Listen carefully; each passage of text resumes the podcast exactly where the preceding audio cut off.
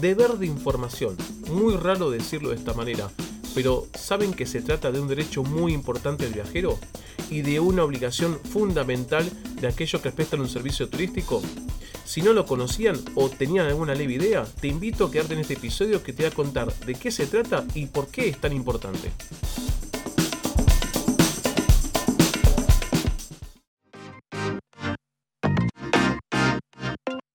Esto es Derecho y Turismo, un podcast pensado para tratar temas legales, pero de una manera clara y sencilla. También te invito a seguirme en redes sociales. Aquí mismo en la descripción te voy a estar dejando un enlace.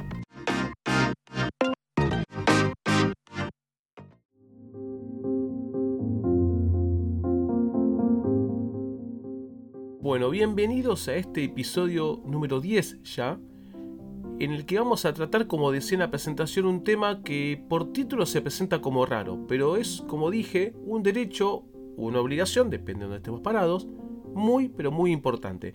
Y se trata del deber de información, que casualmente está regulado en dos normas que apuntan a lo mismo, que es el contrato de consumo, que yo ahora lo voy a estar mencionando y aclarando para ustedes, pero que más allá de esa regulación, repercute eh, de una manera que es eh, muy, muy dispersa, porque todo depende del tipo de contrato que tengamos enfrente o del tipo de servicio que estemos contratando, cómo se proyecta este deber. Pero es un deber que no puede faltar nunca. Cuando digo deber, hablo de una obligación y al hablar de una obligación en este caso estoy apuntando directamente al prestador turístico. Ahora, recuerden ustedes que, como he comentado en algún que otro episodio, lo que se presenta como un deber o una obligación de un lado, en ese contrato para la otra parte, es decir, para que esté pagando, por ejemplo, es un derecho. Digo, lo que para mí es una obligación, para el otro es un derecho. Entonces, es, tiene muchísima importancia y muchísima repercusión. Ustedes se preguntarán, quizás, dónde está regulado o de dónde nace este deber. Bueno, si lo traduzco en términos de tiempo, tengo que citar primero la Ley de Defensa del Consumidor, porque es una ley que nació en el año 1993, tuvo sucesivas modificaciones, de hecho este artículo que yo voy a estar mencionando tuvo una modificación allá por el año 2016, si no me falla la memoria. Pero en grado de importancia me gusta más no atarme a la ley por temas temporales, sino por temas de importancia. Y acá tengo que hablar primero del Código Civil y Comercial, que es un código que nació en 2015. Y lo que hizo fue modificarlo, actualizarlo, dos viejos códigos que los abogados conocemos, que es el Código Civil por un lado y el Código Comercial. Y ahora tenemos un solo código más simplificado, podemos discutirlo, algunas cosas que nos gustarán, otras que no, eso es otro gran debate. Pero lo cierto es que a partir de 2015 con este nuevo código se regularon muchas cuestiones y entre ellas el contrato de consumo. Y ahí es donde quiero apuntar. Hay un artículo en, particular que es el 1100, el artículo 1100 del Código Civil que dice, el proveedor está obligado a suministrar información al consumidor en forma cierta y detallada respecto de todo lo relacionado con las características esenciales de los bienes y los servicios que provee, las condiciones de su comercialización y toda otra circunstancia relevante para el contrato. La información debe ser siempre gratuita para el consumidor y proporcionada con la claridad necesaria que permita su comprensión. Voy a hacer una pequeña pausa aquí para comentar un poco de este artículo y después voy a estar citando otro artículo más donde ya se completa este andamiaje jurídico sobre este deber importante. Deber que, como dije antes, recae, reposa en aquel que, bueno, el código lo llama proveedor, pero entre nosotros vamos a decirle que es el prestador turístico. ¿sí? Cuando uno dice, ¿qué tengo que informar? ¿Qué es lo que tengo que informar? Bueno, la realidad es que todo depende de qué es lo que estamos vendiendo a ver, eh, no va a ser lo mismo a nivel de detalle el deber de información, por ejemplo, de un prestador del servicio de alojamiento turístico, que tendrá sus cuestiones para informar, que ya iremos mencionando algo luego, que por ejemplo el prestador de un servicio de turismo aventura, que sumado a esto está el, el condicionamiento del riesgo que se está vendiendo, ¿sí? Así que todo depende del tipo de contrato lo que hay que informar. Pero lo cierto es que nosotros debemos informar. Y a mí me gusta simplificarlo con estas palabras que necesito una interpretación. Ustedes que están escuchando del otro lado, y si me está escuchando algún prestador, hay un trabajito extra para empezar a, digamos, a empatizar con el cliente y ponernos en esos pies y ver qué información necesita. Porque tiene que ser todo lo relevante del servicio que estamos vendiendo. ¿Y qué es relevante? Bueno, podemos pensarlo precio, por supuesto. Podemos pensar en condiciones de, eh, o restricciones o limitaciones, por supuesto también. Tenemos que pensar si hay requisitos para que el cliente, en este caso el viajero, pueda acceder válidamente al servicio, también hay que informarlo. Medios de pago, hay que informarlo. Si incluye o no incluye impuestos, tasas, eh, hay que informarlo. Sumado a un tema fundamental, que ya en otro episodio estaré comentando algo al respecto, que es hay que también informar el derecho del viajero a poder arrepentirse de la contratación que está haciendo siempre y cuando la contratación la haga a distancia. ¿sí? Más adelante les prometo armar un episodio sobre lo que los abogados llamamos el derecho de revocación, que digamos en, digamos, en la calle el ciudadano a pie lo llama el derecho a arrepentirme, que casualmente el año pasado, allá por octubre, una resolución que trajo, trajo mucha tela para cortar con el famoso botón de arrepentimiento, que casualmente en el episodio 2 de mi podcast hablé algo de eso, ¿sí? Pero más adelante voy a estar hablando del derecho de arrepentirse. Pero bueno, siguiendo con, con esta cuestión de informar, hay que informar todo lo relevante, ¿sí? Eh, como suelo decir, eh, imaginen ustedes que Vieron cuando a veces discutimos con algún amigo, algún conocido, algún familiar, y, siempre alguien te dice, no, pero mira que yo te dije, o mira que yo te avisé, o mira que... y queremos anteponer como recaudos. Bueno, acá el prestador tendría que empatizar y ver qué cuestiones tendría que anticiparse para que después, ante la eventualidad de que pase tal o cual problema, o suceda tal o cual circunstancia, Acá el prestador le puede decir al viajero, mira que yo te avisé, en la cláusula tal te dije tal o cual cosa. ¿Sí? ¿Qué más se necesita para darle validez a este famoso yo te avisé? Se necesita que la información sea adecuada y sea veraz, o sea, sea correcta, sea certera, eh, no tenga algún tipo de error en cuanto a la información. Y, esto es fundamental, que sea clara. ¿Qué es ser claro? Suelo decir yo, lo utilizo mucho ya, es una muletilla mía, digo, acá tenemos que hablarle también incluyendo no solo al prestador que maneja léxico eh, turístico, sino también hablarle, como digo yo, a don Tito y doña Marta. Es decir, la información tiene que ser comprensible para cualquiera. Y no nos olvidemos que el turista, en este caso que oficia también como consumidor, no conoce todos los tecnicismos propios que se manejan en cierta actividad. Acá hablo puntualmente de turismo. Entonces, yo recomiendo que cuando elaboren los términos y condiciones y ahí traten de informar, pásenle ese borrador que están elaborando a un conocido que no trabaja con ustedes, que no maneja la actividad que ustedes están desarrollando. Y pregúntenle si lo comprenden o no.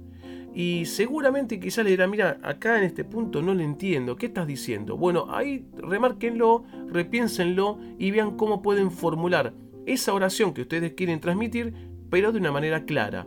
Cuando hacemos los términos y condiciones de una manera clara, esto es una herramienta muy, pero muy eficaz de proteger jurídicamente el contrato que estamos haciendo. Acá le estoy hablando fundamentalmente, a que no les parezca, al prestador turístico, ¿sí? Piense que es un deber, esto termina siendo una ventaja y yo creo que acá tendrán que hacerse fuertes y aprovecharlo. Así que una buena redacción de los términos y condiciones cumpliendo estas premisas, créanme que además de cumplir con la obligación, los va a colocar en una situación de muchísima protección. Bueno, el otro artículo que quería citar, que venía de antes, ¿no? Con la ley 2440, la famosa ley de defensa del consumidor, es el artículo 4 que el artículo 4 da una idea bastante similar a la que acababa de leer con el Código Civil. Dice, el proveedor está obligado a suministrar al consumidor en forma cierta, clara y detallada todo lo relacionado con las características esenciales de los bienes y servicios que provee y las condiciones de comercialización. La información, resalta, debe ser siempre gratuita para el consumidor y proporcionada en soporte físico con claridad necesaria. Bueno, después agrega que se podrá suplantar la comunicación en soporte físico si el consumidor usuario optase en forma expresa por utilizar cualquier otro medio alternativo de comunicación. Es un pequeño agregado que hace este artículo que me parece interesante, que es, bueno, ¿dónde me apoyo yo, prestador turístico, para dejar en claro esta información que tengo que desarrollar? Porque el famoso te lo dije, y la respuesta mía es la clásica de cualquier abogado, las palabras se las lleva el viento. Yo les recomiendo que ustedes, a ustedes me refiero a los prestadores turísticos, busquen un soporte para entregarle al viajero donde tenga esta información que ustedes le están proveyendo. ¿Este soporte puede ser un papel? Claramente que sí, y, de hecho hasta podríamos pensar antes de la pandemia en lo más común quizás, pero también puede ser un texto en un mail, un archivo adjunto en un mail, una información transmitida por un chat de, en la red social que tengan, por su página web. Incluso, si les sirve, ¿sí? yo tanto esto no lo recomiendo, después voy a contar por qué, pero si les sirven podemos armar los términos y condiciones y ponerlos en la página. Si ustedes se están preguntando por qué no lo recomiendo, porque cuando hablamos términos y condiciones de esa manera genérica, quizás nos sirve para cuestiones genéricas. Pero para temas particulares no les va a servir. Entonces, yo acá recomiendo, salvo que usted me diga, no, Federico, mira, yo vendo siempre lo mismo, no salgo de esto, esto es enlatado. Bueno, entonces sí te va a servir. Pero si vos tenés una variedad interesante y esto puntualmente pasa con las agencias de viajes fundamentalmente, entre otros, si tenés una variedad importante, bueno, quizás no recomiendo tanto esos términos y condiciones genéricos, o quizás pensar en armar términos y condiciones genéricos y después complementarlos en la comunicación particular con el cliente con un soporte específico, que claro, que no se contradiga, porque si hay una contradicción, vamos a hacerlo simple, si en los términos y condiciones genéricos dice que yo, yo prestador tengo derecho a tal situación y en los específicos dice que no tengo tal derecho, la interpretación va a ser la segunda. ¿Por qué? Porque hay que interpretar siempre todo a beneficio del consumidor y es una premisa legal del, derecho de consumo. Así que este es el apoyo legal de este derecho. Ustedes explicarán, eh, bueno, básicamente si podemos armar una conclusión de esto, claro. A ver, ¿qué tengo que informar?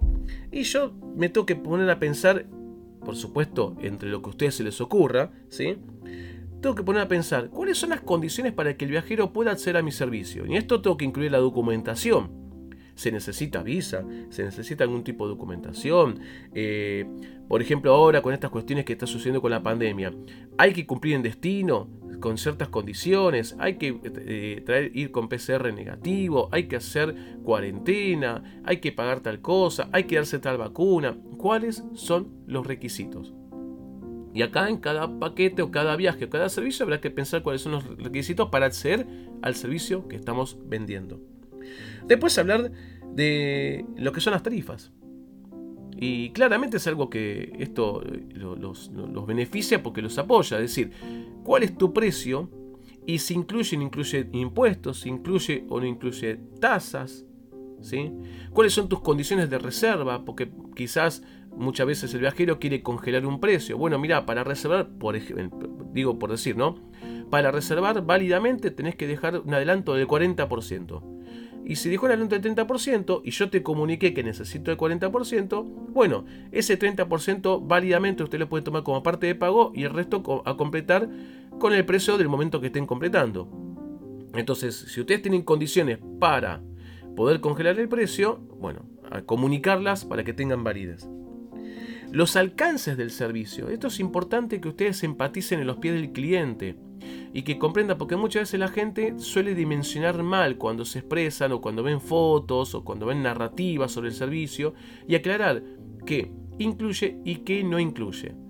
Muchas veces quizás en el momento 1, como digo yo, o dirán momento 0 los financistas, cuando comienza la actividad, quizás es difícil que hacer un juego intelectual de empatía, pero ya después con un poco de experiencia, escuchando al cliente lo que se suele llamar retroalimentación del cliente, lo van a poder resolver, ¿sí?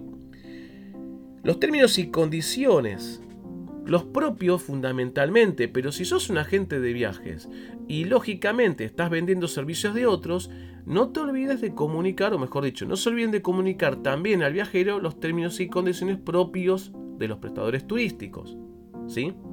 Esto para que después, ante alguna eventualidad, tenga validez, como digo yo, los eventuales peros. ¿Vieron en la discusión? Pero, pero, pero, cuando uno quiere justificar. Bueno, pero acá que tenga una validez jurídica. Después, como les dije antes, tienen que informar que el, viajero tiene derecho a revocar, esto es arrepentirse. Es un derecho que trae muchas complicaciones, como dije, eh, voy a estar hablando más en detalle eh, de este derecho en otro episodio, pero es un derecho que tienen que informar, ¿sí? Ahí les recomiendo que consulten el artículo 34 de la Ley de Defensa del Consumidor. Y fundamental, más allá de que ustedes no términos y condiciones, recomiendo que ustedes le den un espacio, como, como digo yo, resaltar en Fluor, cuáles son sus políticas de cancelación y de devoluciones. ¿Cuánto te devuelvo? ¿Cuándo y cómo tenés que cancelar? ¿Sí? Sin olvidarnos que si el cliente contrató por teléfono, no podemos negarle la posibilidad que cancele por teléfono. Si el cliente contrató por nuestra página web, no podemos negarle la posibilidad que el cliente cancele por nuestra página web. Atención a esto, ¿sí? Así que para ir cerrando e ir eh, despidiendo de, este episodio, recuerden siempre ponerse a pensar qué es lo que yo quiero que ante alguna eventualidad aclararle y decirle, mira, yo te dije que vamos a hacer, si pasa esto, íbamos a hacer esto y esto y esto. Entonces, ahí hacer un trabajo de mucha empatía, ¿sí? de mucha reflexión, mirando a nuestra propia experiencia como prestadores turísticos y también sirve mirar a la de otros colegas. Muchas veces las experiencias ajenas terminan sirviendo de un buen ejemplo para darle un marco a este trabajo de empatía, como le digo yo, para ir proyectando eventuales problemas. Bueno, eso fue todo.